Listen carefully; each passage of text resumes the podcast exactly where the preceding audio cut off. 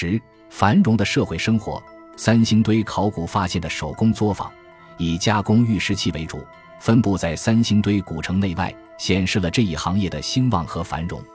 古蜀国的玉石器加工十分发达，与经常举行祭祀活动、需要大量玉石制作的礼器和祭品密切相关。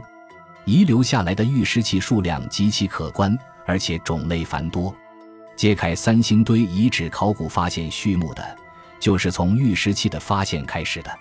当地居民燕道成于一九三一年春偶然发现的大小璧形石环即有数十件，还有石壁、玉琮、玉圈、石珠等。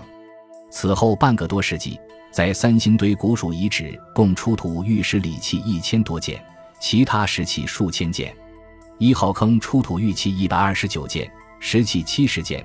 二号坑出土玉器四百八十六件，石器十五件，种类有章、戈、璧、琮、剑、凿、球、穿等等。其中以章为主的绝大多数玉石器都是用于礼器或祭品的。另外有一些不同色彩、质地的玉珠、玉管，用细绳可穿连成玉项链之类。可能是供古蜀国王公贵族以显示华贵身份而穿戴使用的装饰品。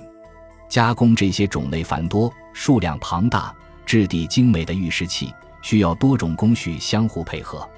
由于玉石坚硬、碾琢、磨制、雕刻均非易事，更需要相当数量的工匠在作坊里长时间劳作。玉石的开采和运输也需要大量的人员。因而，古蜀国内从事玉石采集、加工已形成一个专门行业，并有听命于蜀王的管理者，以及负责玉石器形制和图案装饰的设计者。三星堆出土了数量庞大的陶片，在城区内外还发现了一些制陶教址，反映了陶器与古代蜀人日常生活的密切关系，说明从事制陶行业的人员也应有可观的数目。另一个非常重要的行业是青铜器铸造。从三星堆出土的大量青铜器物来看，应有大型的冶炼和铸造场所。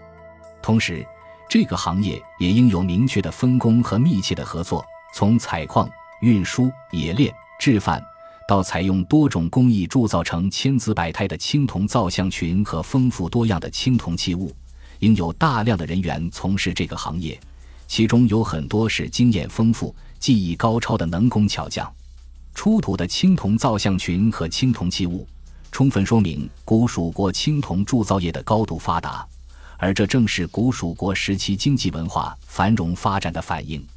与之相适应的还有其他一些发达的手工制作行业，如金器的制作加工、丝绸棉麻的纺织和衣服的制作、农具和各种生产工具的制作、兵器之类的制作、日常生活用具和交换商品的制作。酒类的酿造等等，这些行业的发达，我们都可以从大量的出土资料中得到印证。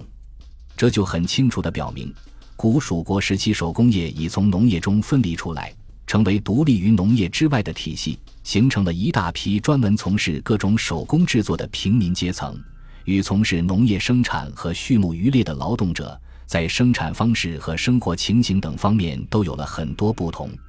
正是这种分化。才促进了早期城邑的出现，加快了古蜀国进入文明社会的步伐。三星堆时期，古代蜀人在服饰方面也显得异常丰富多彩，充分展示了纺织和衣服制作行业的发展。从三星堆青铜造像群看，古代蜀人不仅有形式多样的冠帽和头饰，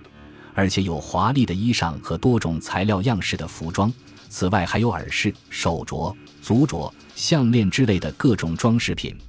这些采用丝、帛、麻布等材料制作而成的各类服装，反映了在三星堆古城里应有不少专门的纺织缝纫手工作坊，其中有为群巫集团和王公贵族等统治阶层服务的，也有为商人、士兵和广大平民阶层制作的。从事这个行业的工匠可能主要是女性，同样有管理者和比较明确的分工。统治阶层穿的服装可能主要以丝绸为主，而广大平民阶层穿的则大都是葛麻之类蜀布。与之相适应的，则是蚕桑业的昌盛。一九六五年，成都百花潭中学十号墓出土了一件战国时代的铜壶，上面嵌着的多幅图像中的采桑图共有十五人，显然是当时大规模种植桑田、饲养家蚕的写照。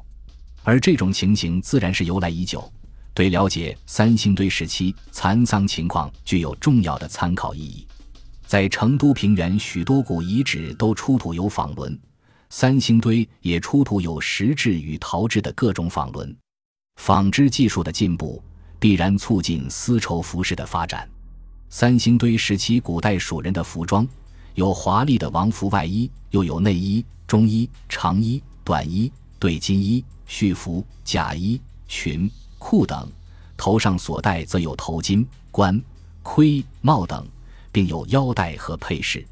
我们由此可知，古蜀国已经大致形成了一套服饰制度，已经有了规格很高的祭祀活动中使用的礼仪服装、冠帽及装饰物，又有各个阶层穿用的衣裳饰物，还有行军作战使用的甲衣、头盔之类的戎装。这些形式多样的服饰，洋洋大观，自成体系，显示了浓郁的古蜀特色，不仅反映了当时经济发展的繁荣景象。也折射出古蜀的整个社会风貌和精神状态。感谢您的收听，本集已经播讲完毕。喜欢请订阅专辑，关注主播主页，更多精彩内容等着你。